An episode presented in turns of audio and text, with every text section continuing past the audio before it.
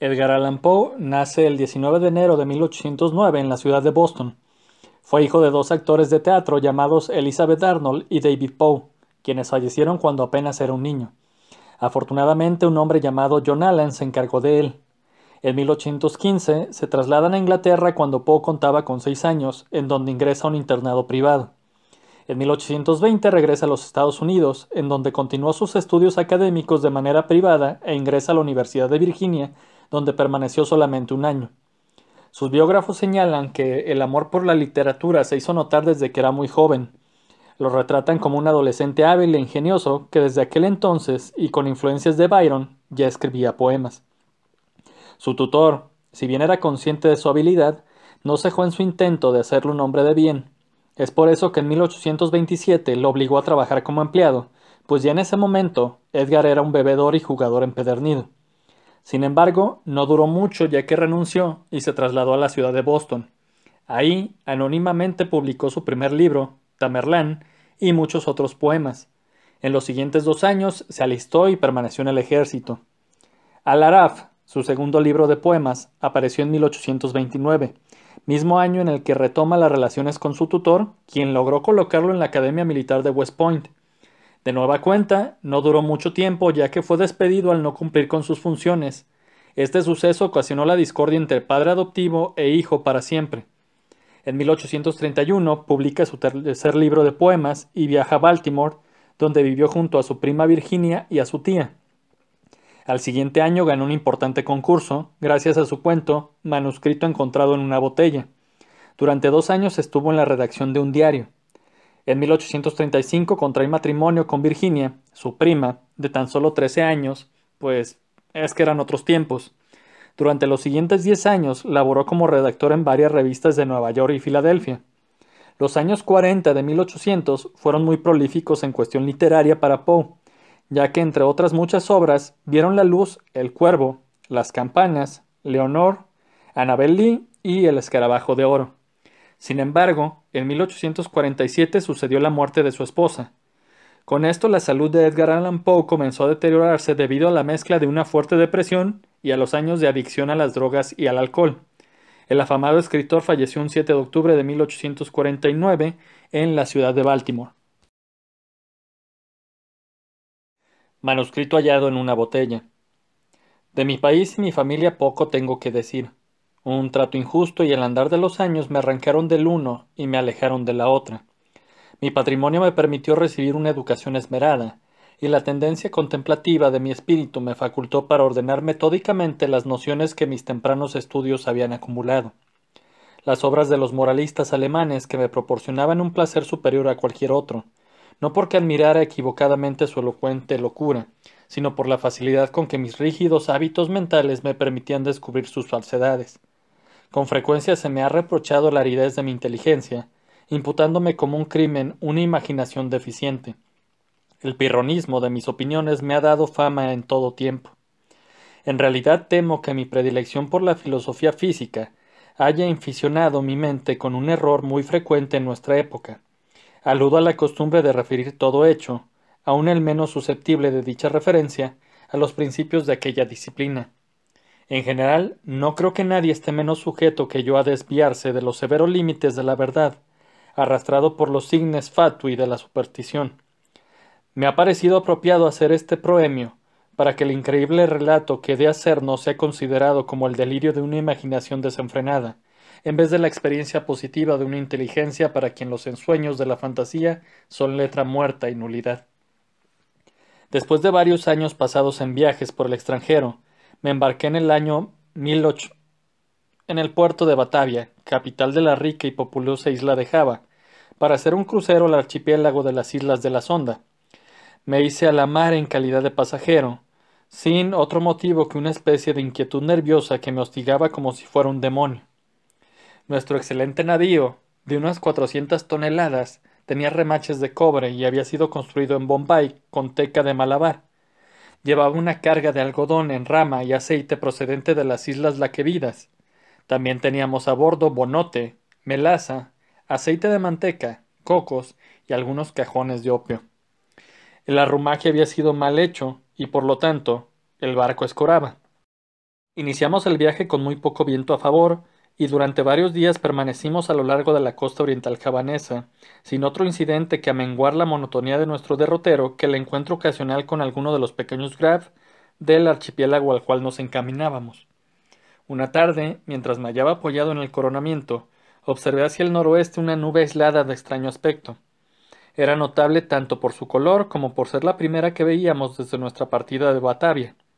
La observé continuamente hasta la puesta del sol, en que comenzó a expandirse rápidamente hacia el este y el oeste, cerniendo el horizonte con una angosta faja de vapor y dando la impresión de una dilatada playa baja.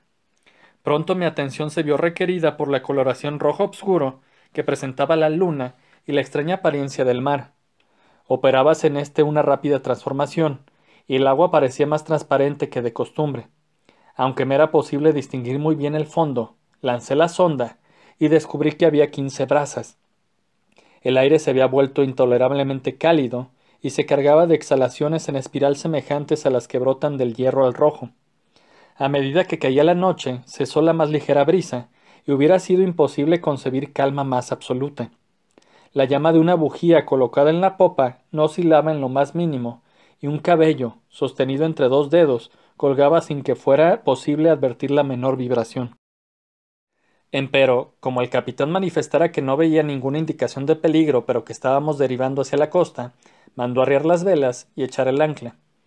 No se apostó ningún vigía y la tripulación, formada principalmente por malayos, se tendió sobre el puente a descansar. En cuanto a mí, bajé a la cámara, apremiado por un penoso presentimiento de desgracia. Todas las apariencias me hacían ver la inminencia de un huracán. Transmití mis temores al capitán, pero no prestó atención a mis palabras y se marchó sin haberse dignado contestarme. Mi inquietud, sin embargo, no me dejaba dormir y hacia medianoche subí a cubierta. Cuando apoyaba el pie en el último peldaño de la escala de toldilla, me sorprendió un fuerte rumor semejante al zumbido que podría producir una rueda de molino girando rápidamente, y antes de que pudiera asegurarme de su significado, Sentí que el barco vibraba. Un instante después un mar de espuma nos caía de través y, pasando sobre el puente, barría la cubierta de proa a popa. La excesiva violencia de la ráfaga significó en gran medida la salvación del navío. Aunque totalmente sumergido, como todos sus mástiles habían volado por la borda, surgió lentamente a la superficie al cabo de un minuto, y vacilando unos instantes bajo la terrible presión de la tempestad, acabó por enderezarse. Imposible me sería decir por qué milagro escapé a la destrucción. Aturdido por el choque del agua, volví en mí para encontrarme encajado entre el codaste y el gobernalle. Me puse de pie con gran dificultad, y mirando en torno presa de vértigo, se me ocurrió que habíamos chocado contra los arrecifes, tan terrible e inimaginable era el remolino que formaban las montañas de agua y espuma en que estábamos sumidos. Un momento después oí la voz de un viejo sueco que se había embarcado con nosotros en el momento en que el buque se hacía la mar. Lo llamé con todas mis fuerzas y vino tambaleándose. No tardamos en descubrir que éramos los únicos supervivientes de la catástrofe. Todo lo que se hallaba en el puente había sido barrido por las olas. El capitán y los oficiales debían haber muerto mientras dormían, ya que los camarotes estaban completamente inundados. Sin ayuda, poco era lo que podíamos hacer, y nos sentimos paralizados por la idea de que no tardaríamos en zozobrar. ¿Cómo se supondrá? El cable del ancla se había roto como un bramante al primer embate del huracán, ya que de no ser así nos habríamos hundido en un instante. Corríamos a espantosa velocidad y las olas rompían sobre cubierta. El manderamen de popa estaba muy destrozado y todo el navío presentaba gravísimas averías. Empero, vimos con alborozo que las bombas no se habían atascado y que el lastre no parecía haberse desplazado. Ya la primera furia de la ráfaga estaba mainando, y no corríamos mucho peligro por causa del viento, pero nos aterraba la idea de que cesara completamente, sabedores de que naufragaríamos en el agitado oleaje que seguiría de inmediato. Este legítimo temor no se vio, sin embargo, verificado. Durante cinco días y cinco noches, durante los cuales nos alimentamos con una pequeña cantidad de melaza de azúcar, trabajosamente obtenida en el castillo de proa, el desmelenado navío corrió a una velocidad que desafiaba toda medida, impulsado por sucesivas ráfagas que, sin igualar la violencia de la primera, eran sin embargo más aterradoras que cualquier otra tempestad que hubiera visto antes. Con pequeñas variantes navegamos durante los primeros cuatro días hacia el sud-sudeste y debimos de pasar cerca de la costa de Nueva Holanda. Al quinto día el tiempo se puso muy frío, aunque el viento había girado un punto hacia el norte. El sol se alzó con una coloración amarillenta y enfermiza y remontó unos pocos grados sobre el horizonte sin irradiar una luz intensa. No se veían nubes y, sin embargo, el viento arreciaba más y más, soplando con furiosas ráfagas irregulares. Hacia mediodía, hasta donde podíamos calcular la hora, el sol nos llamó de nuevo la atención. No daba luz que mereciera propiamente tal nombre, sino un resplandor apagado y lúgubre, sin reflejos como si todos sus rayos estuvieran polarizados. Poco antes de hundirse en el henchido mar, su fuego central se extinguió bruscamente, como si un poder inexplicable acabara de apagarlo. Solo quedó un aro pálido y plateado, sumergiéndose en el insondable mar. Esperamos en vano la llegada del sexto día. Para mí ese día no ha llegado, y para el sueco no llegó jamás. Desde aquel momento quedamos envueltos en profundas tinieblas, al punto que no hubiéramos podido ver nada a veinte pasos del barco.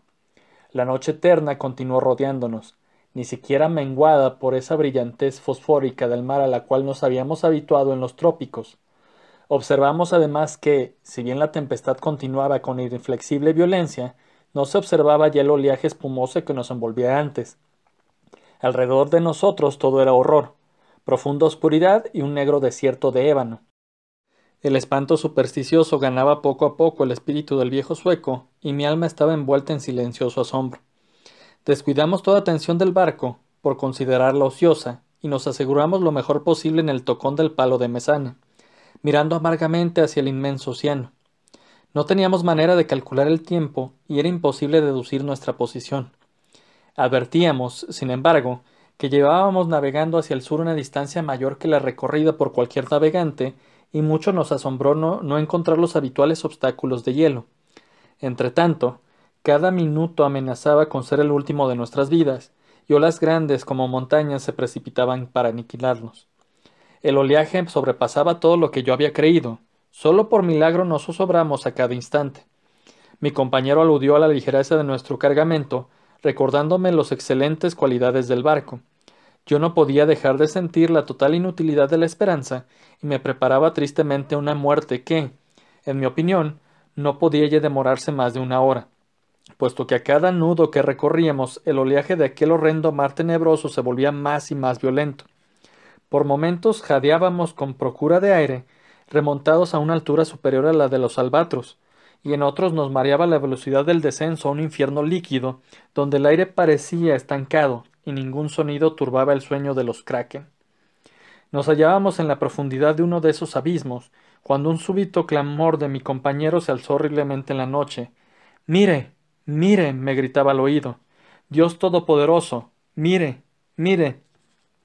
Mientras hablaba, advertí un apagado resplandor rojizo que corría por los lados del enorme abismo, donde nos habríamos hundido, arrojando una incierta lumbre sobre nuestra cubierta. Alzando los ojos, contemplé un espectáculo que me heló la sangre. A una espantosa elevación, inmediatamente por encima de nosotros, y al borde mismo de aquel precipicio líquido, se cernía un gigantesco navío de quizás cuatro mil toneladas, aunque en la cresta de una ola tan enorme que lo sobrepasaba cien veces en altura, sus medidas excedían las de cualquier barco de línea o de la Compañía de las Indias Orientales.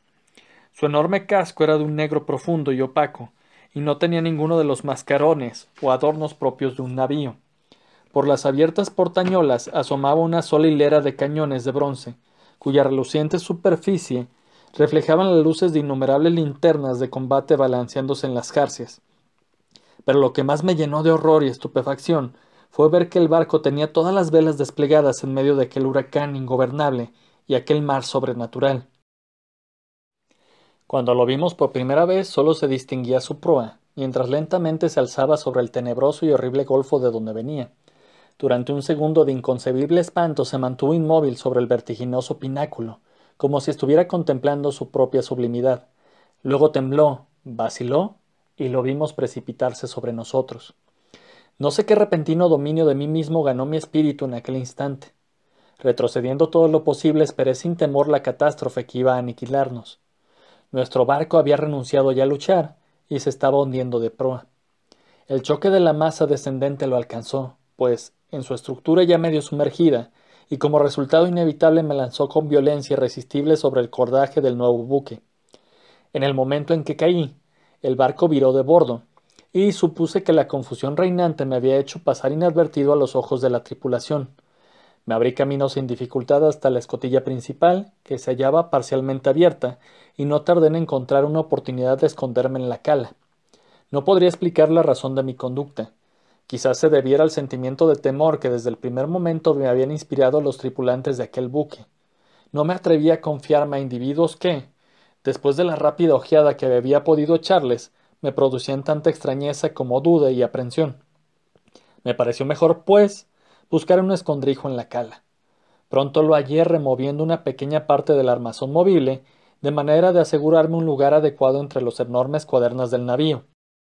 Apenas había completado mi trabajo, cuando unos pasos en la cala me obligaron a hacer uso del mismo.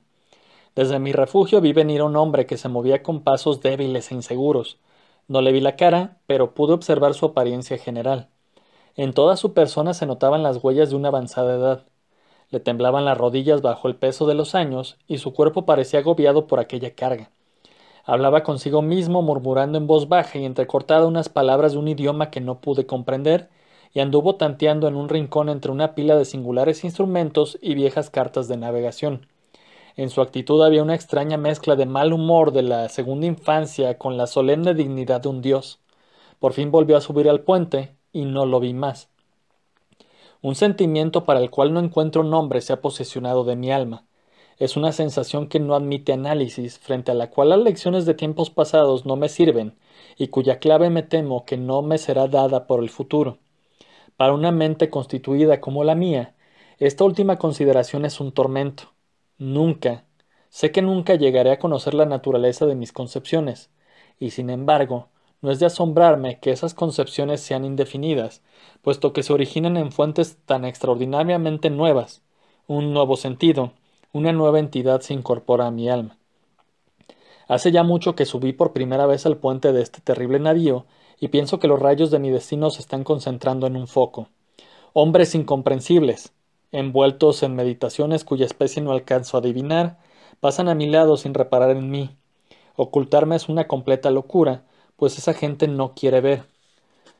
Hace apenas un instante que pasé delante de los ojos del segundo. No hace mucho que me aventuré en el camarote privado del capitán y tomé de allí los materiales con que escribo esto y lo que antecede. De tiempo en tiempo seguiré redactando este diario. Cierto que puedo no encontrar la oportunidad de darlo a conocer al mundo, pero no dejaré de intentarlo. En el último momento encerraré el manuscrito en una botella y lo arrojaré al mar. Un incidente ocurrido me ha dado nuevos motivos de meditación. ¿Ocurren estas cosas por la operación de un azar ingobernado? Había subido a cubierta y estaba tendido, sin llamar la atención, en una pila de frenillos y viejas velas depositadas en el fondo de un bote. Mientras pensaba en la singularidad de mi destino, iba pintarrajeando inadvertidamente con un pincel lleno de brea los bordes de un ala del trinquete, que aparecía cuidadosamente doblada sobre un barril a mi lado. La vela está ahora tendida, y los toques irreflexivos del pincel se despliegan formando las palabras descubrimiento. En este último tiempo he hecho muchas observaciones sobre la estructura del navío. Aunque bien armado, no me parece que se trate de un barco de guerra. Sus jarcias, construcción y equipo contradicen una suposición semejante. Puedo percibir fácilmente lo que el barco no es. Me temo que no puedo decir lo que es. No sé cómo, pero al estructurar su extraño modelo y su tipo de mástiles, su enorme tamaño y su extraordinario velamen, su proa severamente sencilla y su anticuada popa, por momentos cruza por mi mente una sensación de cosas familiares y con esa imprecisa sombra de recuerdos se mezcla siempre una inexplicable remembranza de antiguas crónicas extranjeras y de edades remotas. Estuve mirando el maderamen del navío. Está construido con un material que desconozco. Hay en la madera algo extraño que me da la impresión de que no se aplica al propósito a que ha sido destinada. Aludo a su extrema porosidad, que no tiene nada que ver con los daños causados por los gusanos, lo cual es consecuencia de la navegación en estos mares, y con la podredumbre resultante de su edad. Parecerá quizá que esta observación es excesivamente curiosa, pero dicha madera tendría todas las características del roble español si el roble español fuera dilatado por medios artificiales. Al leer la frase que antecede viene a mi recuerdo un extraño dicho de un viejo lobo de mar holandés. Tan seguro es, afirmaba siempre que alguien ponía en duda su veracidad, como que hay un mar donde los barcos crecen como el cuerpo viviente de un marino. Hace unas horas me mostré lo bastante osado como para mezclarme con un grupo de tripulantes. No me prestaron la menor atención y, aunque me hallé en medio de ellos, no dieron ninguna señal de haber reparado en mi presencia. Al igual que el primero que había visto en la cala, todos mostraban señales de una avanzada edad. Sus rodillas achacosas temblaban, sus hombros se doblaban de decrepitud, su piel arrugada temblaba bajo el viento. Hablaban con voces bajas, trémulas, quebradas. En sus ojos brillaba el humor de la vejez, y sus grises cabellos se agitaban terriblemente en la tempestad. Alrededor en toda la cubierta yacían esparcidos instrumentos matemáticos de la más extraña y anticuada construcción. Mencioné hace algún tiempo que un ala del trinquete había sido izada. Desde ese momento, arrebatado por el viento, el navío ha seguido su aterradora carrera hacia el sud, con todo el trapo desplegado desde la punta de los mástiles hasta los botalanes inferiores, hundiendo a cada momento los penoles de las vergas del Juanete en el más espantoso infierno de agua que imaginación humana alcance a concebir. Acabo de abandonar el puente, donde me es imposible mantenerme de pie, aunque la tripulación no parece experimentar inconveniente alguno.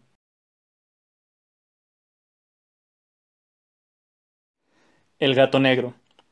No espero ni pido que alguien crea en el extraño aunque simple relato que me dispongo a escribir. Loco estaría si lo esperara, cuando mis sentidos rechazan su propia evidencia. Pero no estoy loco, y sé muy bien que esto no es un sueño. Mañana voy a morir y quisiera aliviar hoy mi alma. Mi propósito inmediato consiste en poner de manifiesto, simple, sucintamente y sin comentarios, una serie de episodios domésticos. Las consecuencias de esos episodios me han aterrorizado, me han torturado y, por fin, me han destruido. Pero no intentaré explicarlos. Si para mí han sido horribles, para otros resultarán menos espantosos que baroques. Más adelante, tal vez, aparecerá alguien cuya inteligencia reduzca mis fantasmas a lugares comunes, una inteligencia más serena, más lógica y mucho menos excitable que la mía, capaz de ver en las circunstancias que temerosamente describiré una vulgar sucesión de causas y efectos naturales. Desde la infancia me destaqué por la docilidad y bondad de mi carácter. La ternura que abrigaba mi corazón era tan grande que llegaba a convertirme en objeto de burla para mis compañeros. Me gustaban especialmente los animales, y mis padres me permitían tener una gran variedad. Pasaba a su lado la mayor parte del tiempo, y jamás me sentía más feliz que cuando les daba de comer y los acariciaba. Este rasgo de mi carácter creció conmigo, y cuando llegué a la virilidad se convirtió en una de mis principales fuentes de placer. Aquellos que alguna vez han experimentado cariño hacia un perro fiel y sagaz no necesitan que me molesten explicarle la naturaleza o la intensidad de la retribución que recibía. Hay algo en el generoso y abnegado amor de un animal que llega directamente al corazón de aquel que con frecuencia ha probado la falsa amistad y la frágil fidelidad del hombre. Me casé joven y tuve la alegría de que mi esposa compartiera mis preferencias. Al observar mi gusto por los animales domésticos, no perdí oportunidad de procurarme los más agradables de entre ellos. Teníamos pájaros, peces de colores, un hermoso perro, conejos, un monito y un gato. Este último era un animal de notable tamaño y hermosura, completamente negro y de una sagacidad asombrosa. Al referirse a su inteligencia, mi mujer, que en el fondo era no poco supersticiosa, aludía con frecuencia a la antigua creencia popular de que todos los gatos negros son brujas metamorfoseadas. No quiero decir que lo creyera seriamente, y solo menciono la cosa porque acabo de recordarla. Plutón, tal era el nombre del gato, se había convertido en mi favorito y mi camarada. Solo yo le daba de comer y él me seguía por todas partes en casa. Me costaba mucho impedir que anduviera tras de mí en la calle. Nuestra amistad duró así varios años, en el curso de los cuales, enrojezco al confesarlo, mi temperamento y mi carácter se alteraron radicalmente por culpa del demonio. Intemperancia, Día a día me fui volviendo más melancólico, irritable e indiferente hacia los sentimientos ajenos. Llegué incluso a hablar descomedidamente a mi mujer y terminé por infligirle violencias personales. Mis favoritos, claro está, sintieron igualmente el cambio de mi carácter. No solo los descuidaba, sino que llegué a hacerles daño. Hacia Plutón, sin embargo, conservé suficiente consideración como para abstenerme de maltratarlo, cosa que hacía con los conejos, el mono y hasta el perro, cuando por casualidad o motivos por el afecto se cruzaban en mi camino. Mi enfermedad, empero, se agravaba, pues, ¿qué enfermedad es comparable al alcohol? Y finalmente el mismo Plutón, que ya estaba viejo y por tanto algo enojadizo, empezó a sufrir las consecuencias de mi mal humor. Una noche en que volví a casa completamente embriagado, después de una de mis correrías por la ciudad, me pareció que el gato evitaba mi presencia. Lo alcé en brazos, pero asustado por mi violencia, me mordió ligeramente en la mano. Al punto se apoderó de mí una furia demoníaca, y ya no supe lo que hacía. Fue como si la raíz de mi alma se separara de golpe de mi cuerpo. Una maldad más que diabólica, alimentada por la ginebra, estremeció cada fibra de mi ser. Sacando del bolsillo del chaleco un cortaplumas, lo abrí mientras sujetaba al pobre animal por el pescuezo, y, deliberadamente, le hice saltar un ojo. Enrojezco, me abrazo, tiemblo mientras escribo tan condenable atrocidad. Cuando la razón retornó con la mañana, cuando hube disipado en el sueño los vapores de la orgía nocturna, sentí que el horror se mezclaba con el remordimiento ante el crimen cometido. Pero mi sentimiento era débil y ambiguo, no alcanzaba a interesar al alma. Una vez más me hundí en los excesos, y muy pronto ahogué en vino los recuerdos de lo sucedido. El gato, entre tanto, mejoraba poco a poco. Cierto que la órbita donde faltaba el ojo presentaba un horrible aspecto, pero el animal no parecía sufrir ya. Se paseaba, como de costumbre, por la casa, aunque, como es de imaginar, huía aterrorizado al verme. Me quedaba aún bastante de mi antigua manera de ser para sentirme agraviado por lo evidente antipatía de un animal que alguna vez me ha querido tanto, pero ese sentimiento no tardó en ceder paso a la irritación, y entonces, para mi caída final e irrevocable, se presentó el espíritu de la perversidad. La filosofía no tiene en cuenta este espíritu, y sin embargo, tan seguro estoy de que mi alma existe como que de la perversidad es uno de los impulsos primordiales del corazón humano, una de las facultades primarias indivisibles, uno de esos sentimientos que dirigen el carácter del hombre. ¿Quién no se ha sorprendido a sí mismo cien veces en momentos en que cometió una acción tonta o malvada por la simple razón de que no debía cometerla? ¿No hay en nosotros una tendencia permanente que enfrenta descaradamente al buen sentido, una tendencia a transgredir lo que constituye la ley por el solo hecho de serlo? Este espíritu de perversidad se presentó, como he dicho, en mi caída final. Y el insondable anhelo que tenía mi alma de vejarse a sí misma, de violentar su propia naturaleza, de hacer mal por el mal mismo, me incitó a continuar y finalmente a consumar el suplicio que había infligido a la inocente bestia. Una mañana, obrando a sangre fría, le pasé un lazo por el pescuezo y lo ahorqué en la rama de un árbol. Lo ahorqué mientras las lágrimas manaban de mis ojos y el más amargo remordimiento me apretaba el corazón. Lo ahorqué porque recordaba que me había querido y porque estaba seguro de que no me había dado motivo para matarlo. Lo ahorqué porque sabía que al hacerlo cometí un pecado, un pecado mortal que comprometería mi alma hasta llevarla, si ello fuera posible, más allá del alcance de la infinita misericordia del Dios más misericordioso y más terrible. La noche de aquel mismo día que cometí tan cruel acción, me despertaron gritos de incendio. Las cortinas de mi cama eran una llama viva y toda la casa estaba ardiendo. Con gran dificultad pudimos escapar de la conflagración mi mujer, un sirviente y yo. Todo quedó destruido. Mis bienes terrenales se perdieron y desde ese momento tuve que resignarme a la desesperanza. No incurriré en la debilidad de establecer una relación de causa y efecto entre el desastre y mi criminal acción, pero estoy detallando una cadena de hechos y no quiero dejar ningún eslabón incompleto. Al día siguiente del incendio, acudí a visitar las ruinas. Salvo una, las paredes se habían desplomado. La que quedaba en pie era un tabique divisorio de poco espesor situado en el centro de la casa y contra el cual se apoyaba antes la cabecera de mi lecho. El enlucido había quedado a salvo de la acción del fuego, cosa que atribuía a su reciente aplicación. Una densa muchedumbre habíase reunido frente a la pared y varias personas eh, parecían examinar parte de la misma con gran atención y detalle. Las palabras extraño, curioso y otras similares excitaron mi curiosidad. Al aproximarme vi que en la blanca superficie grabada como un bajo relieve, aparecía la imagen de un gigantesco gato. El contorno tenía una nitidez verdaderamente maravillosa. Había una soga alrededor del pescuezo del animal. Al descubrir esta aparición, ya que no podía considerarla otra cosa, me sentí dominado por el asombro y el terror. Pero la reflexión vino luego en mi ayuda. Recordé que había ahorcado al gato en un jardín contiguo a la casa. Al producirse la alarma del incendio, la multitud había invadido inmediatamente el jardín. Alguien debió de cortar la soga y tirar al gato en mi habitación por la ventana abierta. Sin duda, habían tratado de despertarme de esa forma. Probablemente la caída de las paredes comprimió a la víctima de mi crueldad contra el enlucido recién aplicado, cuya cal, junto con la acción de las llamas y el amoníaco del cadáver, produjo la imagen que acababa de ver.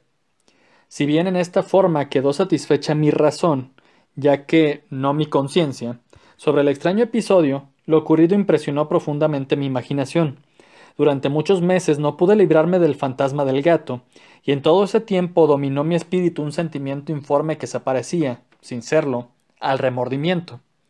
Llegué al punto de lamentar la pérdida del animal y buscar, en los viles antros que habitualmente frecuentaba, algún otro de la misma especie y apariencia que pudiera ocupar su lugar. Una noche en que, borracho a medias, me hallaba en una taberna más que infame, reclamó mi atención algo negro posado sobre uno de los enormes toneles de ginebra que constituían el principal moblaje del lugar. Durante algunos minutos había estado mirando dicho tonel y me sorprendió no haber advertido antes la presencia de la mancha negra en lo alto. Me aproximé y lo toqué con la mano. Era un gato negro muy grande, tan grande como Plutón y absolutamente igual a este, salvo un detalle. Plutón no tenía el menor pelo blanco en el cuerpo, mientras este gato mostraba una vasta, aunque indefinida mancha blanca que le cubría casi todo el pecho. Al sentirse acariciado se enderezó prontamente, ronroneando con fuerza, se frotó contra mi mano y pareció encantado de mis atenciones. Acababa, pues, de encontrar el animal que precisamente andaba buscando. De inmediato propuse su compra al tabernero, pero me contestó que el animal no era suyo y que jamás lo había visto antes ni sabía nada de él. Continué acariciando al gato, y cuando me disponía a volver a casa, el animal pareció dispuesto a acompañarme. Le permití que lo hiciera, deteniéndome una y otra vez para inclinarme y acariciarlo. Cuando estuvo en casa, se acostumbró a ella de inmediato y se convirtió en el gran favorito de mi mujer. Por mi parte, pronto sentí nacer en mí una antipatía hacia aquel animal. Era exactamente lo contrario de lo que había anticipado, pero, sin que pueda decir cómo ni por qué, su marcado cariño por mí me disgustaba y me fatigaba. Gradualmente, el sentimiento de disgusto y fatiga creció hasta alcanzar la amargura del odio. Evitaba encontrarme con el animal, un resto de vergüenza, y el recuerdo de mi crueldad de antaño me vedaban maltratarlo. Durante algunas semanas me abstuve de pegarle o de hacerle víctima de cualquier violencia, pero gradualmente, muy gradualmente, llegué a mirarlo con inexpresable odio, y a huir en silencio de su detestable presencia, como si fuera una emanación de la peste. Lo que, sin duda, contribuyó a aumentar mi odio fue descubrir, a la mañana siguiente de haberlo traído a casa, que aquel gato, igual que Plutón, era tuerto. Esta circunstancia fue precisamente la que le hizo más grato a mi mujer, quien, como ya dije, poseía en alto grado esos sentimientos humanitarios que alguna vez habían sido mi rasgo distintivo y la fuente de mis placeres más simples y más puros. El cariño del gato por mí parecía aumentar en el mismo grado que mi aversión. Seguía mis pasos con una pertinacia que me costaría hacer entender al lector. Donde quiera que me sentara, venía a ovillarse bajo mi silla, o saltaba a mis rodillas, prodigándome sus odiosas caricias.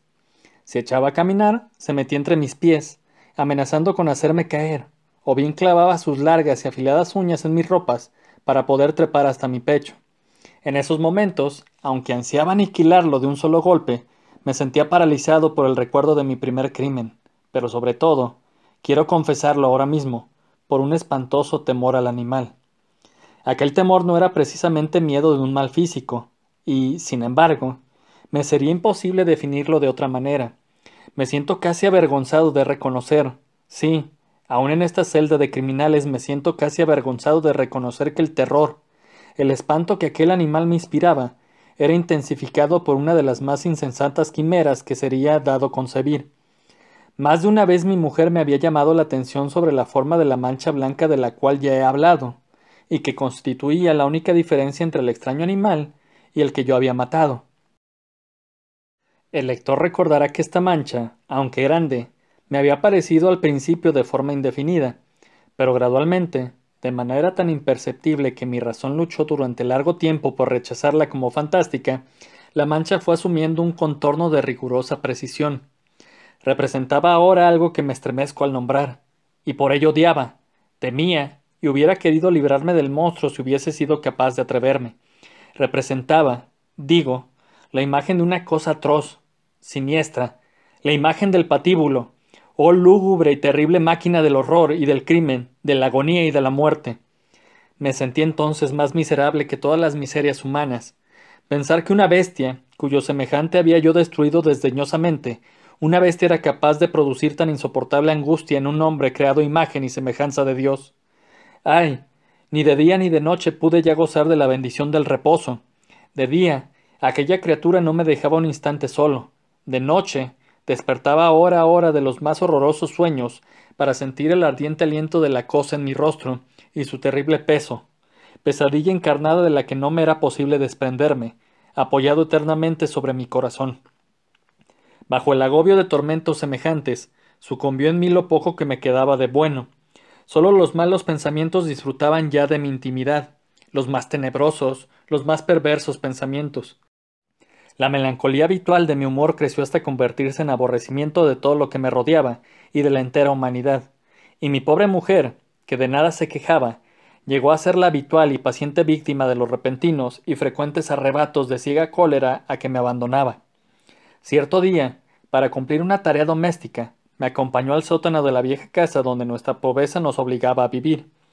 El gato me siguió mientras bajaba la empinada escalera y estuvo a punto de tirarme cabeza abajo, lo cual me exasperó hasta la locura. Alzando un hacha, y olvidando en mi rabia los pueriles temores que hasta entonces habían detenido mi mano, descargué un golpe que hubiera matado instantáneamente al animal de haberlo alcanzado. Pero la mano de mi mujer detuvo su trayectoria. Entonces, llevado por su intervención a una rabia más que demoníaca, me zafé de su brazo y le hundí el hacha en la cabeza. Sin un solo quejido, cayó muerta a mis pies. Cumplido este espantoso asesinato, me entregué al punto y con toda sangre fría la tarea de ocultar el cadáver. Sabía que era imposible sacarlo de casa, tanto de día como de noche, sin correr el riesgo que de algún vecino me observara. Diversos proyectos cruzaron mi mente. Por un momento pensé en descuartizar el cuerpo y quemar los pedazos. Luego se me ocurrió cavar una tumba en el piso del sótano. Pensé también si no convenía arrojar el cuerpo al pozo del patio o meterlo en un cajón, como si se tratara de una mercadería común, y llamar a un mozo de cordel para que lo retirara de la casa. Pero, al fin, di con lo que me pareció el mejor expediente y decidí emparedar el cadáver en el sótano, tal como se dice que los monjes de la Edad Media emparedaban a sus víctimas. El sótano se adaptaba bien a este propósito.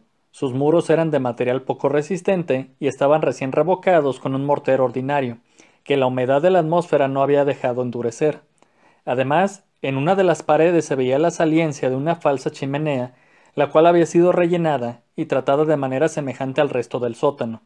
Sin lugar a dudas, sería muy fácil sacar los ladrillos en esa parte, introducir el cadáver y tapar el agujero como antes, de manera que ninguna mirada pudiese descubrir algo sospechoso. No me equivocaba en mis cálculos.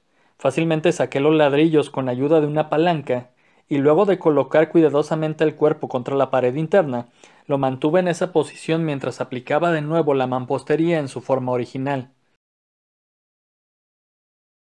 Después de procurarme argamasa, arena y cerda, preparé un enlucido que no se distinguía del anterior, y revoqué cuidadosamente el nuevo enladrillado. Concluida la tarea, me sentí seguro de que todo estaba bien. La pared no mostraba la menor señal de haber sido tocada, había barrido hasta el menor fragmento de material suelto. Miré en torno, triunfante, y me dije aquí, por lo menos, no he trabajado en vano. Mi paso siguiente consistió en buscar a la bestia causante de tanta desgracia, pues al final me había decidido a matarla. Si en aquel momento el gato hubiera surgido ante mí, su destino habría quedado sellado. Pero, por lo visto, el astuto animal, alarmado por la violencia de mi primer acceso de cólera, se cuidaba de aparecer mientras no cambiara mi humor. Imposible describir o imaginar el profundo, el maravilloso alivio que la ausencia de la detestada criatura trajo a mi pecho. No se presentó aquella noche, y así, por primera vez desde su llegada a la casa, pude dormir profunda y tranquilamente. Sí, pude dormir, aun con el peso del crimen sobre mi alma. Pasaron el segundo y el tercer día, y mi atormentador no volvía. Una vez más respiré como un hombre libre. Aterrado, el monstruo había huido de casa para siempre. Ya no volvería a contemplarlo. Gozaba de una suprema felicidad, y la culpa de mi negra acción me preocupaba muy poco. Se practicaron algunas averiguaciones, a las que no me costó mucho responder. Incluso hubo una perquisición en la casa, pero, naturalmente, no se descubrió nada. Mi tranquilidad futura me parecía asegurada. Al cuarto día del asesinato, un grupo de policías se presentó inesperadamente y procedió a una nueva y rigurosa inspección. Convencido de que mi escondrijo era impenetrable, no sentí la más leve inquietud. Los oficiales me pidieron que los acompañara en su examen. No dejaron hueco ni rincón sin revisar. Al final, por tercera o cuarta vez bajaron al sótano. Los seguí sin que me temblara un solo músculo. Mi corazón latía tranquilamente, como el de aquel que duerme en la inocencia. Me pasé de un lado al otro del sótano. Había cruzado los brazos sobre el pecho y andaba tranquilamente de aquí para allá. Los policías estaban completamente satisfechos y se disponían a marcharse. La alegría de mi corazón era demasiado grande para reprimirla. Ardí en deseos de decirles, por lo menos, una palabra como prueba de triunfo y confirmar doblemente mi inocencia. Caballeros, dije por fin cuando el grupo subía la escalera, me alegro mucho de haber disipado sus sospechas. Les deseo felicidad y un poco más de cortesía. Dicho sea de paso, caballeros, esta casa está muy bien construida. En mi frenético deseo de decir alguna cosa con naturalidad, casi no me daba cuenta de mis palabras. Repito que es una casa de excelente construcción. Estas paredes. ¿Ya se marchan ustedes, caballeros? Tienen una gran solidez. Y entonces, arrastrado por mis propias bravatas, Golpeé fuertemente con el bastón que llevaba en la mano sobre la pared del enladrillado, tras de la cual se hallaba el cadáver de la esposa de mi corazón. Que Dios me proteja y me libre de las garras del archidemonio. Apenas había cesado el eco de mis golpes, cuando una voz respondió desde dentro de la tumba. Un quejido, sordo y entrecortado al comienzo, semejante al sollozar de un niño, que luego creció rápidamente hasta convertirse en un largo, agudo y continuo alarido, anormal, como inhumano, un aullido, un clamor de lamentación, mitad de horror, mitad de triunfo, como sólo puede haber brotado en el infierno de la garganta de los condenados en su agonía y de los demonios exultantes en la condenación. Hablar de lo que pensé en ese momento sería locura. Presa de vértigo, fui tambaleándome hasta la pared opuesta. Por un instante el grupo de hombres en la escalera quedó paralizado por el terror. Luego, una docena de robustos brazos atacaron la pared, que cayó de una pieza. El cadáver, ya muy corrompido y manchado de sangre coagulada, apareció de pie ante los ojos de los espectadores.